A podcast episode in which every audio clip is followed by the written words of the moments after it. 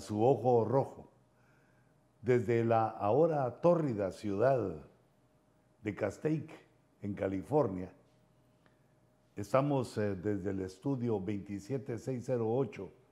emitiendo esta poderosa señal por las redes eh, sociales, queriendo conectarnos con ustedes, conectarnos con los eh, seguidores de esta palabra, de estas enseñanzas basadas en la escritura, enseñanzas que procuramos dirigirlas eh, por eh, la palabra profética, la palabra escrita en la profecía eh, de la escritura y basados en eso desarrollar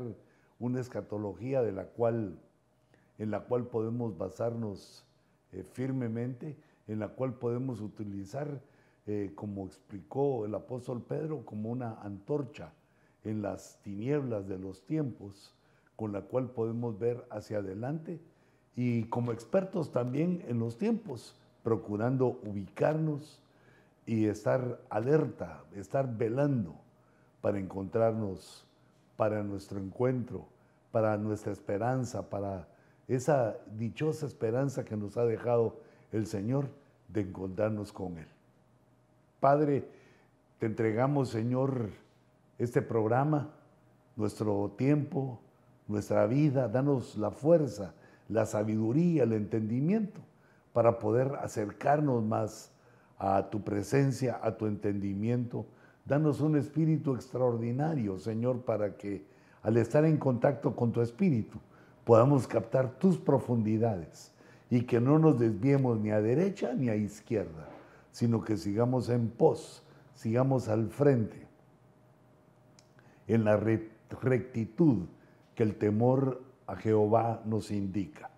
Te rogamos, Señor, en el nombre de Jesús, que bendigas con tu abundancia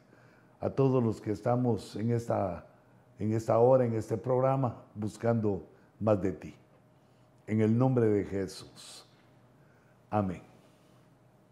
Pues hermanos, ya hemos entrado a la profecía gracias a Dios, los temas que teníamos eh, pendientes, los temas que veníamos arrastrando eh, desde antes. Bueno, no, mal dicho arrastrando, sino los traíamos desde atrás y queríamos eh, completar varias visiones acerca del anticristo, que es una de las señales, es una de las cosas que ha de suceder antes de que partamos hacia nuestro encuentro con el Señor. Eh, primero al tribunal de Cristo y luego a nuestro encuentro con nuestro divino y glorioso eh, Salvador. Y podemos eh, notar, hermanos, que en, el interior, en la genética, en la conciencia humana, hay un entendimiento de que no somos como debiéramos ser, que el hombre no es como debiera ser. Aquellos que se oponen a eso están influenciados eh, y están desviados en su entendimiento eh, y son eh, personas que podríamos decir tienen o han recibido una labor diabólica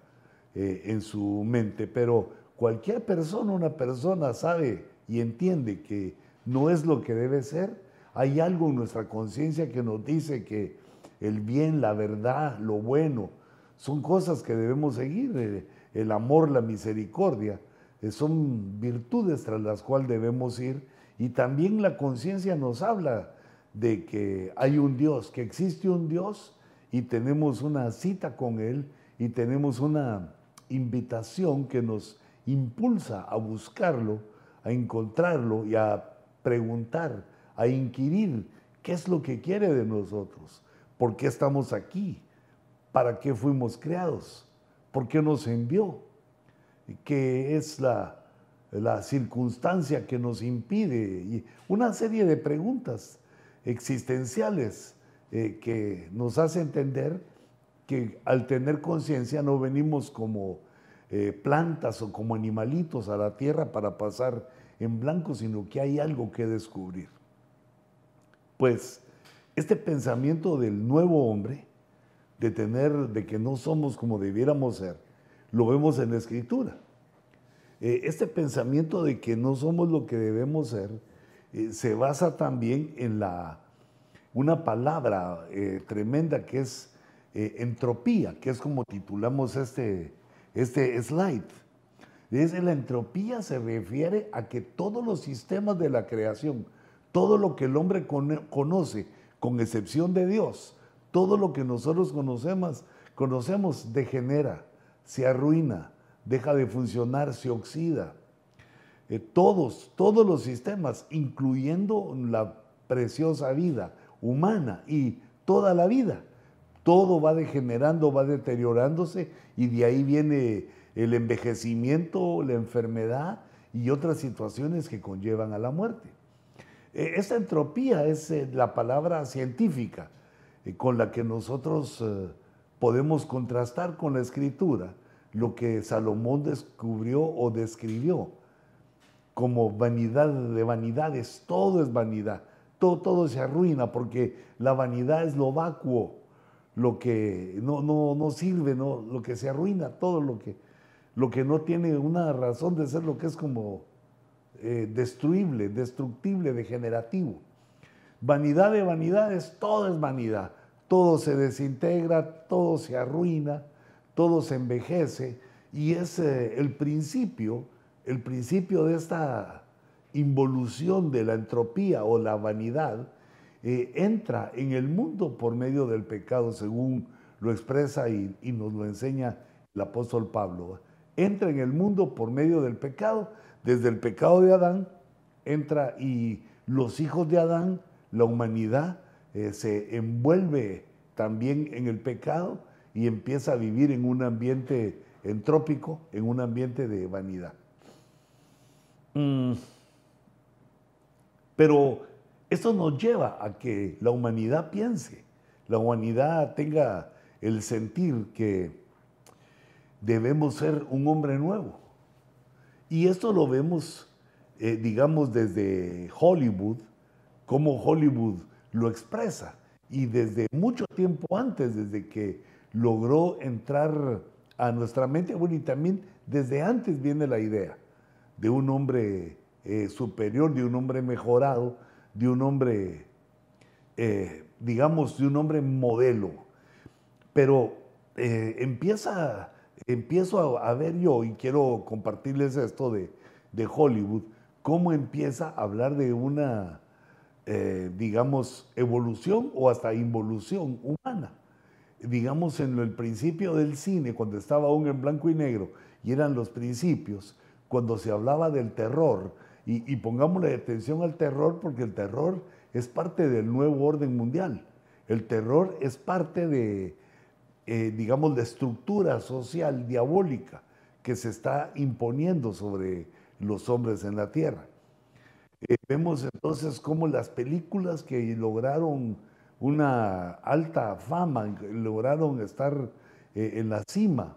del el gusto de los eh, cinéfilos, era o fue una película que se llamó Frankenstein, en la cual Frankenstein era un hombre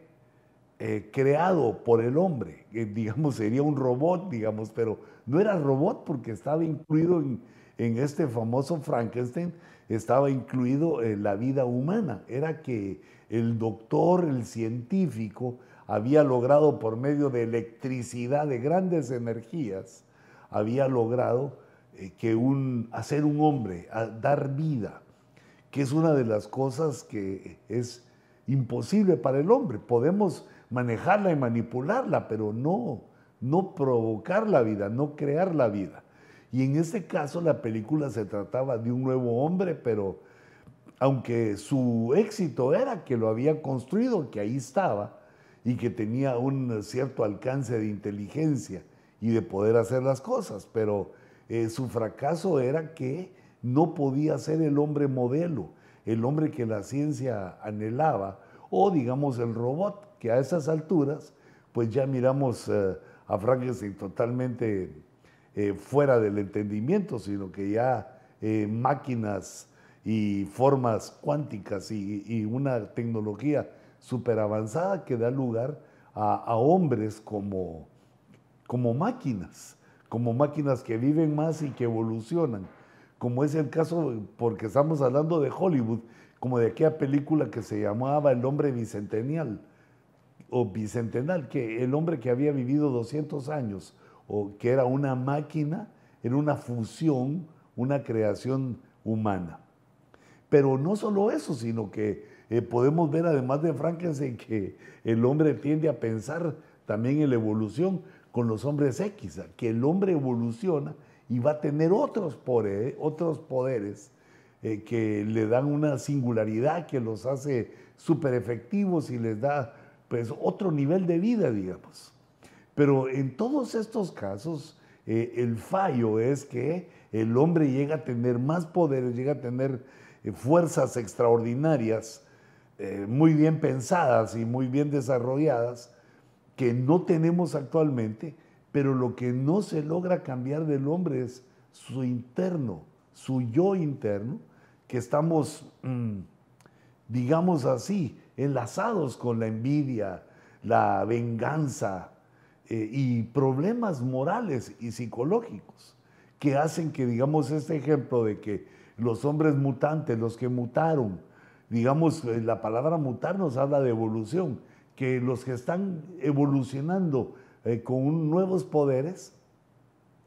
tienen aún en su corazón la maldad. Pero no, no nos quedamos solo en eso, sino que también el hombre, eh, digamos, emite sus teorías. Por ejemplo, la teoría de la evolución,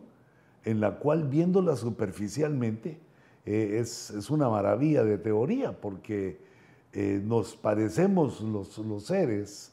nos vamos pareciendo y da lugar en una lógica, pero perdón como repito, una lógica superficial, da lugar a entender eh, esta teoría, que el hombre eh, es una evolución y que venimos desde un animal unicelular hasta la perfección de lo, humano que vemos ahora.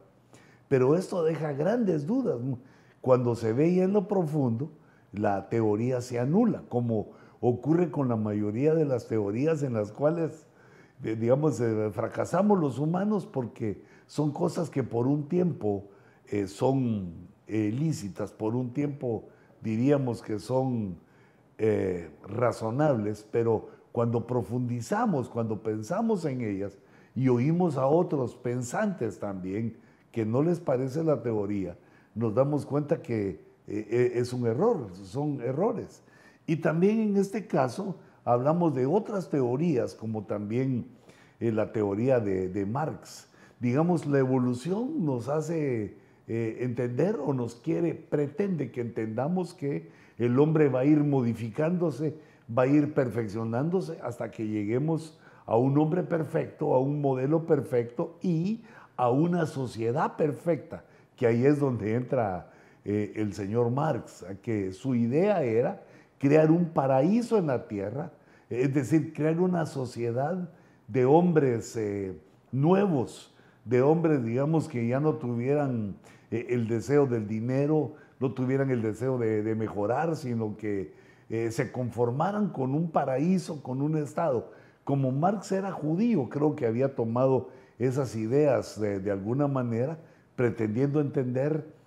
los misterios del paraíso, donde Adán y Eva vivían eh, tranquilamente tomando de los frutos que habían en el huerto, y él expuso esa teoría socialista o comunista o la teoría marxista, porque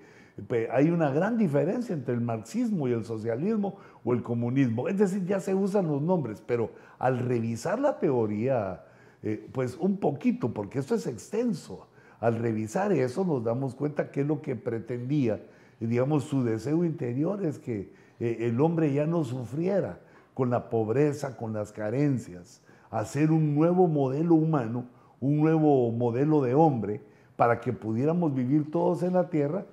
de la misma manera, todos con lo mismo, y sin envidiarnos, sin celarnos y sin vengarnos y procurar o vivir así, eh, volviendo el planeta en un paraíso.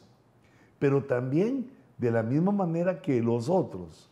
eh, se olvidan que aunque se pueda cambiar, aunque se pueda pretender cambiar para eso, o suponiendo que la teoría, que las teorías fueran correctas, hay algo que no se puede cambiar y es el corazón del hombre, que a consecuencia del pecado, pues está mal. Aquí en este, en este dibujito estoy poniendo también a otro, otro personaje que es muy famoso, que se llamó Adolfo Hitler, que hizo o participó, provocó la Tercera Guerra Mundial, o no, perdón, la Segunda, ya voy adelantado, provocó la Segunda Guerra Mundial, pero eh, digamos en su intimidad, él lo que quería hacer era un soldado modelo, un hombre modelo, eh, según se decía, basado en la raza aria, en esa raza pues que es inexistente, que es, eh, son, son, sueños, son pensamientos de la raza blanca, en el físico, en el tamaño, el ancho de hombros, la belleza del hombre y eliminar, digamos, aquellos que no tenían esos, esos estándares. Por eso es que él arremetió contra el pueblo eh, judío y quería eliminar. En su genocidio, el genocidio él lo justificaba con que quería o estaba buscando e iba a provocar un nuevo modelo, una nueva raza que viviera mil años, y que él llamaba el Tercer Reich o el Tercer Reich, que era el imperio alemán gobernando por mil años. Sin embargo, vemos que eh, digamos, fracasó. Y fracasó porque entonces también, como diríamos, diría alguien, ¿verdad? Los feos nos opusimos a que nos mataran. Los feos nos opusimos a que se hiciera ese modelo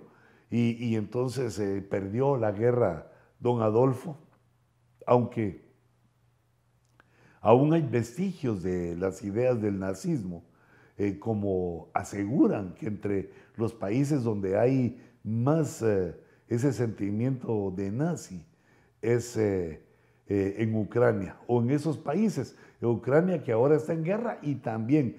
una de las justificaciones del presidente Putin para invadir y para estar en guerra contra Ucrania es el creciente movimiento nazi. Y es que los nazis también arremetieron contra Rusia y en aquel tiempo de la Segunda Guerra Mundial eh, destruyeron una gran cantidad, mataron una gran cantidad de rusos. Los rusos eh, sufrieron y vemos pues en algunas historias o en la historia, en algunos eh, contenidos de la historia, que los soviéticos estaban dispuestos a no perder la guerra y que murieran los que murieran. Es decir, no solo porque mataron los, los alemanes y era una guerra, sino que también con pocas armas, con poco equipamiento, eh, los rusos mandaron a su gente para destrozar y destruir al pueblo alemán o al ejército alemán, eh, como lo lograron, aunque no gracias a la mortandad, sino que la mortandad de rusos lo que hizo fue que logró detener el avance de los rusos y los tomó el invierno eh, fuera del lugar y el señor invierno, es decir, Dios, les envió el invierno y ahí los aniquiló. Pero tal vez a lo que yo me quería referir, regresando un poquito, es a la búsqueda del nuevo hombre, a la búsqueda que tiene la conciencia humana y los pensadores lo han desarrollado, como lo vemos aquí, eh, en teorías y, también eh, de hecho, como lo hizo Adolfo Hitler, y también en el cine, eh, de muchas maneras se propone el hombre eh, digamos, mostrar esa verdad, buscar esa verdad y también atraer a la gente, atraer a toda la población humana para meternos a ese, ese pensamiento. Aquí en mi,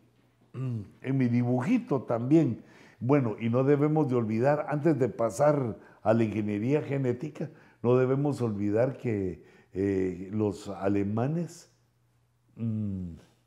experimentaron con seres humanos. Eh, lo, digamos, lo de la genética, fueron los primeros experimentos y utilizaron a los judíos. Una desgracia, queriendo alcanzar el nuevo modelo por medio de la genética.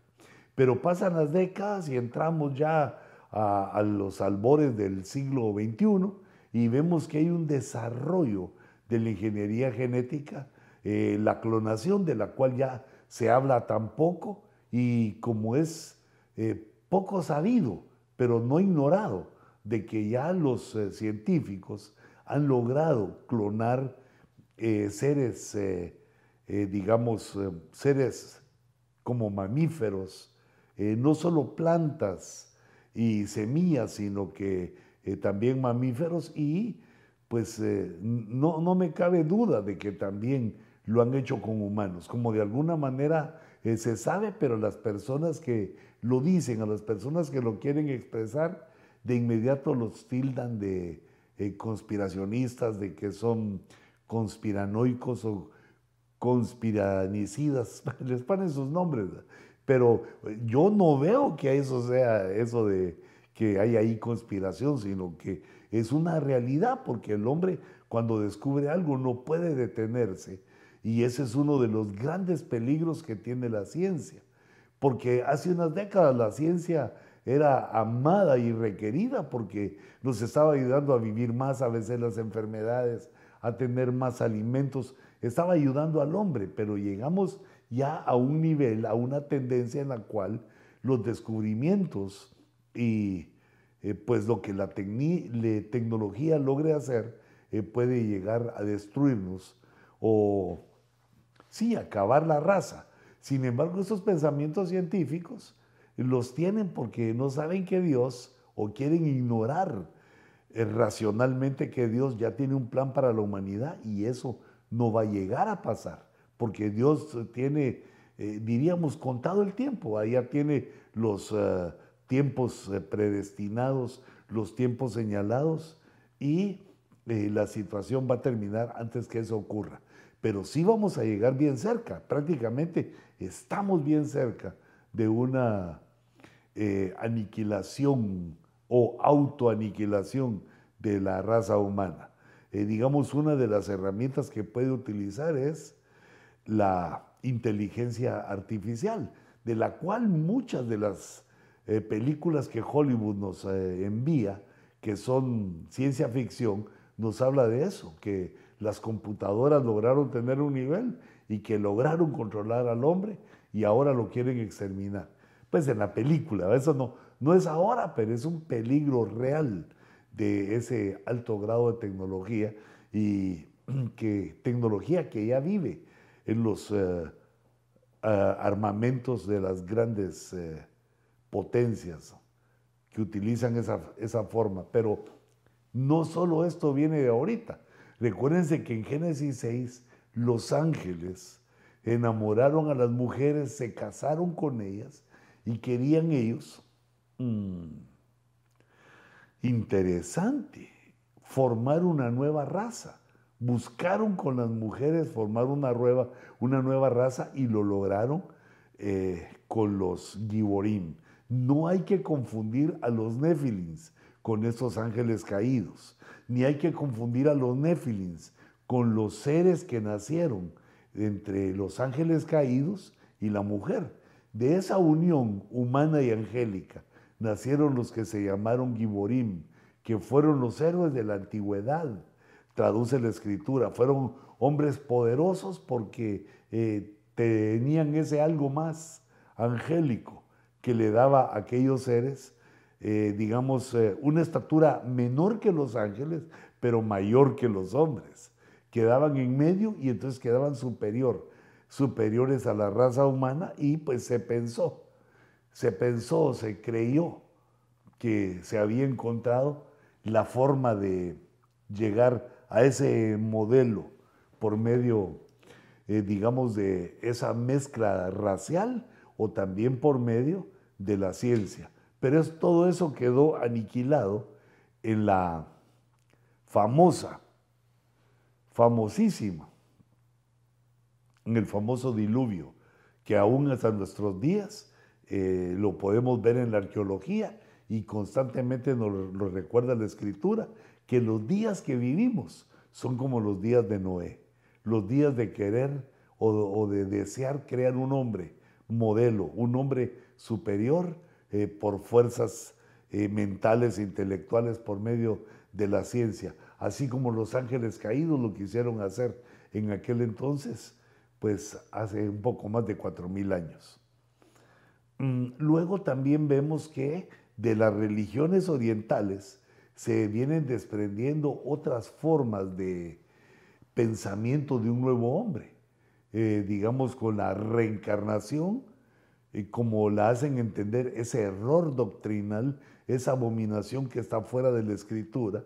que el hombre muere y reencarna en otro ser y que cada ciclo de vida son tiempos en los cuales el hombre es enseñado y que se pone a la vida como una escuela, una gran escuela, eterna escuela en la cual eh, los seres van pasando de cuerpos en cuerpos y así eh, se van purificando. No existe tal cosa, tal aberración eh, de las digamos, religiones orientales. Es un error doctrinal y prácticamente es, un, es una antidoctrina que lleva a los que creen en ella a la perdición total, a la perdición eterna, ya que nuestro Dios nos enseña claramente que no hay reencarnación. La reencarnación no, no, no existe, sino que es un pensamiento humano como el hombre queriéndole dar forma a cómo es que se hace mejor, a cómo se hace esa transición para hacerse mejor. Y tenemos también el nuevo orden mundial que eso pretende, eh, utilizando, digamos, eh, teorías o parte de la teoría, como la teoría de Marx, eh, utilizando también parte de la teoría de la evolución y queriendo imponerle a la humanidad o digamos, lo van a lograr porque está escrito, deseando que la humanidad se someta a un tipo de gobierno mundial eh, en el cual eh, se, van a dar, se va a dar lugar a que todas las necesidades humanas sean satisfechas por el Estado. Y el Estado gobernado por un hombre, por un poderoso hombre, y que la Biblia nos señala que ese poderoso va a ser el anticristo. Esta es una situación eh, tremenda y poderosa con que eh, prácticamente termina, termina la existencia del hombre como lo conocemos ahorita para dar lugar al milenio. Y, yo ponía aquí que el nuevo orden mundial está basado en el libertinaje y es eh, inmoral porque está de acuerdo con el sexo que la Biblia declara como eh, pecaminoso y está de acuerdo, eh, es decir, no el sexo en el matrimonio, sino el sexo fuera del matrimonio y de diversos géneros, con lo cual la Biblia eh, proclama que no es correcto, que eso Dios no lo permite y que es un pecado que tiene que ser pagado, que tiene que ser, digamos, mm, enfrentado y que eso va a traer la condenación eterna a los que no se arrepientan en Cristo. Pero te das cuenta, el hombre nuevo buscado por la humanidad en el nuevo orden mundial, en este, dijimos, en la evolución astral. Bueno, yo creo que ya no dije de esa, ah, es que solo hablé de la reencarnación, porque la evolución astral, fíjate si eh, quiero regresar un poquito aquí, vamos a ver aquí en mi dibujito, mira, aquí en la evolución astral, eh, aquí puse lo de eh, las religiones orientales, que es la reencarnación, pero una cosa tremenda de la eh, evolución astral es que algunos pseudocientíficos dicen que como todo nuestro sistema, toda nuestra galaxia está en movimiento en el espacio, a grandes velocidades, está en movimiento. Eh, toda la galaxia. El sistema solar está en, movimiento. O sea que la Tierra mm, tiene como cinco movimientos, no solo rotación y traslación como nos enseñaron en los primeros años de la escuela, sino que hay otra serie de movimientos. Nos vamos moviendo con toda la galaxia, nos vamos moviendo con nuestro sistema solar y entonces tenemos un movimiento bien complejo, bien, eh, sí, complicado, profundo, que no logramos sentir, sino que nosotros nos sentimos en quietud. mira qué perfección la de Dios. Nosotros nos paramos un día soleado en una montaña y sentimos que estamos firmes, que no hay movimiento en la tierra, más que las nubes que van pasando y nos dan una sensación de movimiento. Pero estos eh, de la evolución astral dicen que vamos a entrar a una parte del universo donde está lleno de fotones. Fotones son como átomos de luz y que al pasar por ahí, cuando la Tierra, toda la Tierra, pase por ahí, por ese, eh, digamos, cinturón de fotones, ahí vamos a ser eh, transformados, cambiados, va a haber un cambio de conciencia. Y mira, yo lo leo y, lo, y oigo algunos, los miro algunos, perdón que es voz y una sonrisa, pero es que eso es, digamos, de verdad que el atarantamiento llega a niveles desconocidos. Eso no es cierto, eso es improbable, no se sabe quién dice, dónde está, digamos, qué pruebas tenemos de ello, sino que son teorías, son pensamientos que parecen bonitos, como la reencarnación, la evolución astral, que algo va a pasar y entonces vamos a ser transformados. Y el nuevo orden mundial dice, no, yo no lo espero. Yo no espero eso, sino que nosotros vamos a provocarlo y vamos a gobernar el mundo, y, pero el mundo va a ser gobernado por el anticristo. Pero está Dios, nuestro Dios. Eh, él, él es el Señor y Él comprende y sabe ese sentir que tenemos y Él es el primero que lo sabe y dice que el hombre necesita trasladarse, necesita tomar un nuevo modelo y pone a nuestro Señor Jesucristo como el modelo. Es decir, el verbo, Dios mismo, encarna, viene a la tierra, mira qué interesante, se manifiesta como hombre, un ser divino y un ser humano, se manifiesta como verdaderamente hombre, verdaderamente Dios y nos llama a ser como Él. Y esto ocurre no solamente por leer la Biblia o por oír una predicación, eh, como pues la burla de los insensatos eh, se manifiesta de esa manera, sino que por la fe en Jesús ocurre el nuevo nacimiento, que el hombre nace de nuevo del Espíritu de Dios y eso nos cambia desde adentro,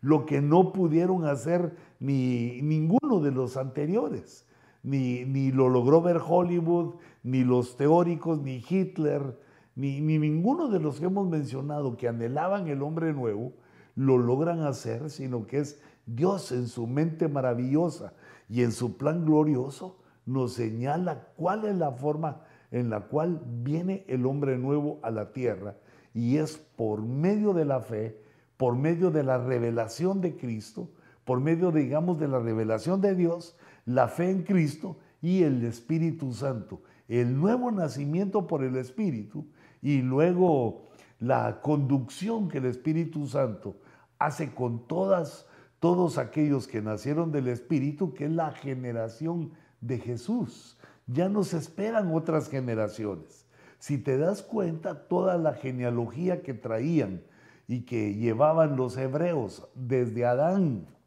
que venían guardando las genealogías porque esperaban a Cristo. Ya con Cristo terminaron esas genealogías. Las generaciones siguientes ya no se cuentan de la manera como se contaron las anteriores a Cristo, sino las generaciones que vienen eh, a partir de Jesús es la generación, eh, digamos, eh, pecadora sin Cristo, la generación que se pierde en el pecado, que involucionan en el pecado y la generación que nace de nuevo.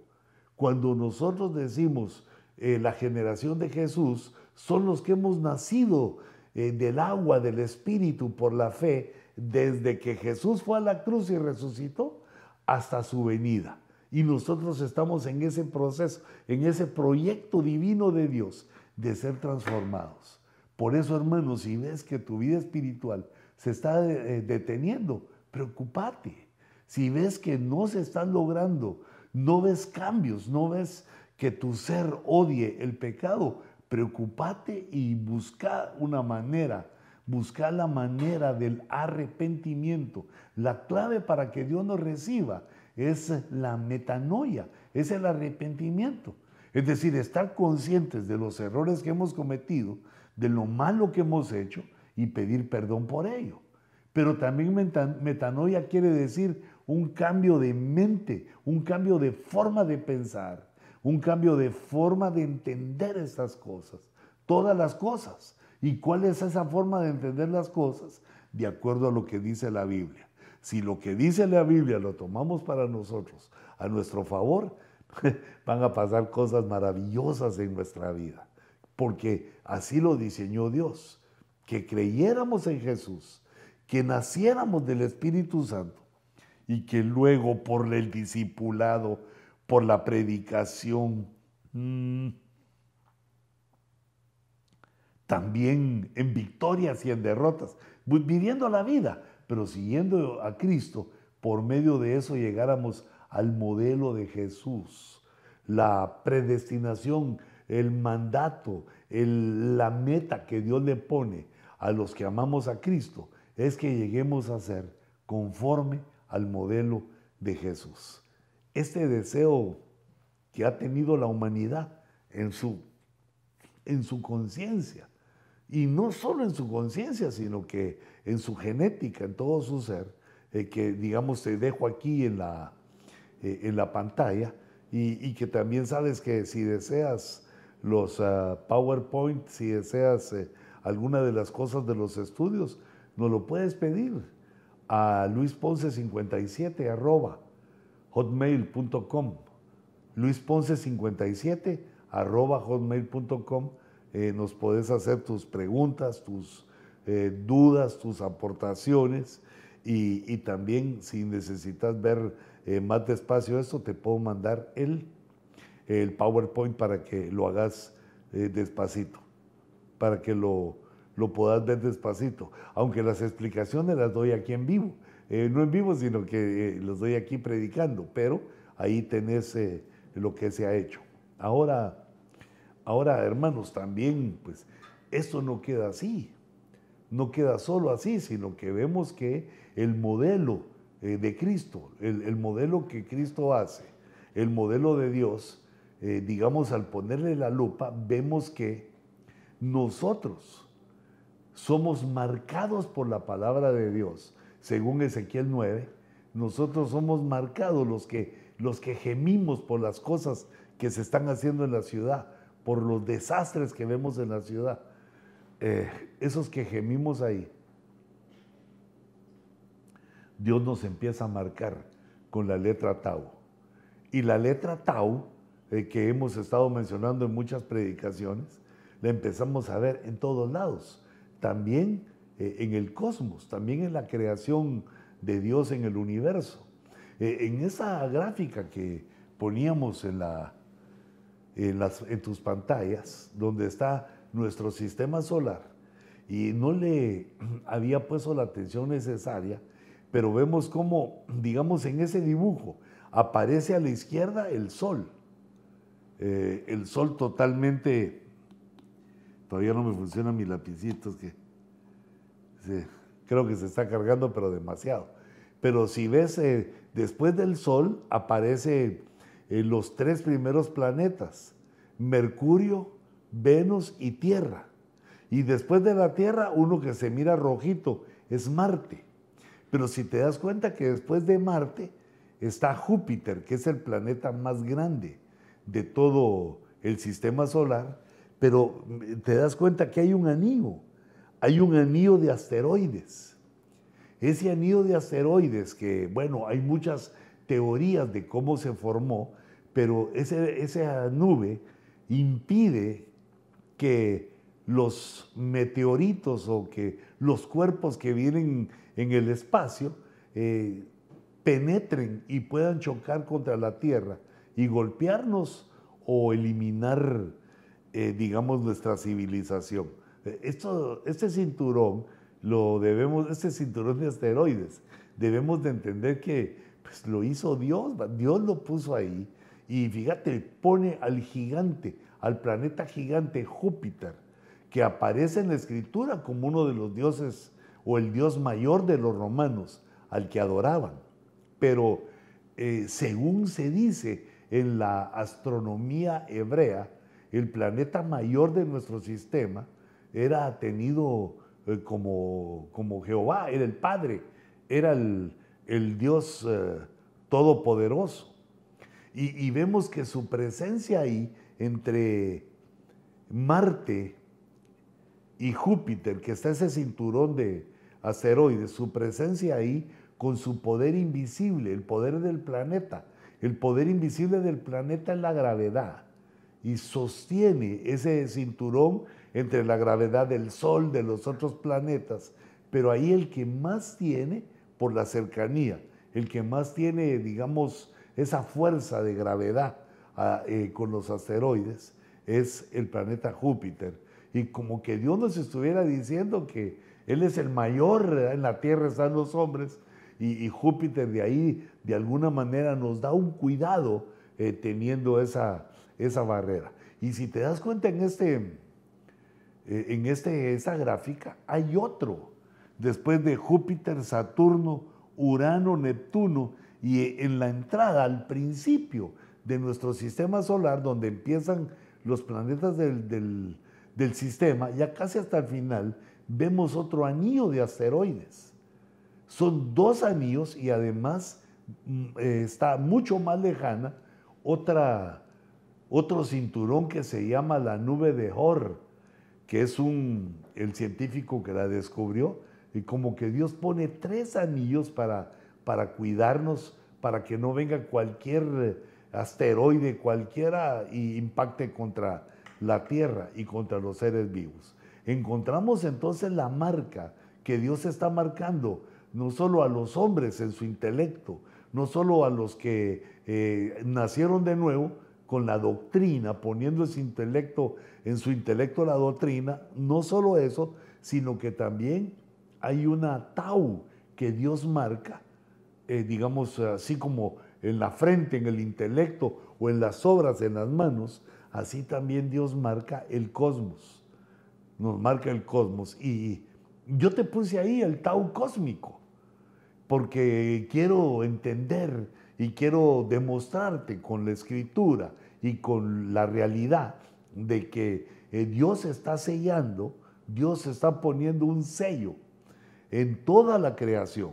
así como en el hombre, también nos muestra su sello de la Tau en, el cosmos. Eh, nos lo muestra en Estados Unidos, en muchos lugares, como lo hemos platicado, y primero Dios que nos da un tiempecito más para platicarlo. Pero vemos entonces, eh, fíjate, estos son datos que recogí de la NASA, que he estado investigando y queriendo consultarlos y firma la NASA estos, eh, estos datos que te voy a poner aquí. El Sol es 400 veces más ancha que la luna. Fíjate, 400 veces más ancha que la luna, el sol. Y está a una distancia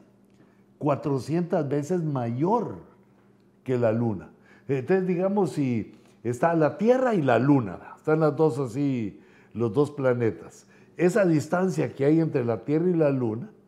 cuando calculamos la distancia de la Luna hacia el Sol, es 400 veces mayor.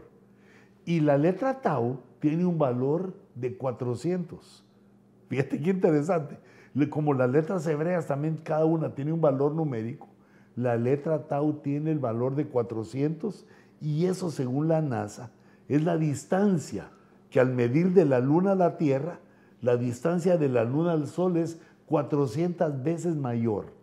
y la anchura del Sol es 400 veces mayor que de la Luna. Y entonces esto quiere decir, estos, estos datos del Tau nos dan el testimonio en los eclipses, porque esa creación, esa dimensión, esa precisión que Dios puso en los eh, astros, sellándolos con la Tau, con el 400 de la Tau, es lo que provoca que la luna tape exactamente al Sol, que siendo la luna tan pequeña, mucho más pequeña que el Sol, a, la distancia y cuando se alinean, logre totalmente cubrir, eh, cubrir el sol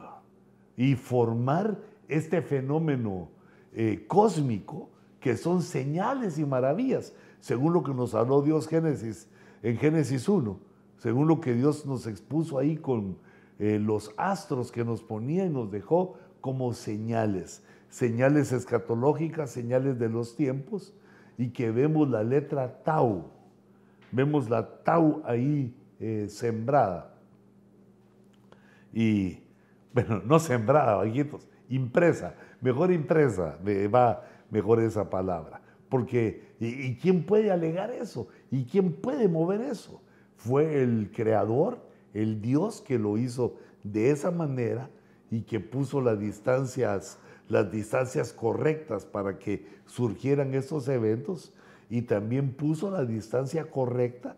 de la Tierra a la Luna, de la Tierra al Sol, para que no nos quemara y para que tampoco nos congeláramos. El Creador, nuestro Dios, Jehová de los ejércitos es su nombre. Nuestro Dios se ha revelado a nosotros, no solo a nuestro entendimiento,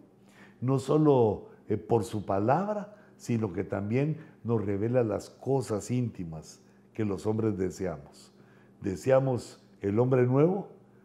y el hombre nuevo solo puede alcanzarse, ser alcanzado en Cristo. Por lo tanto, hermanos, amparémonos en Cristo.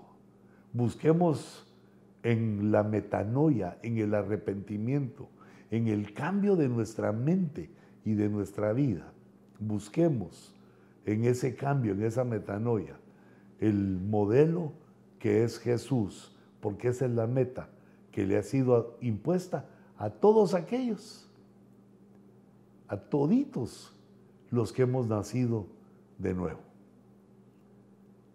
Desde su ojo rojo se despide el apóstol Luis, que Dios lo siga bendiciendo, que Dios lo siga exaltando, que Dios prospere sus caminos y que abra nuestro entendimiento para alcanzar esas verdades maravillosas. Que Dios les bendiga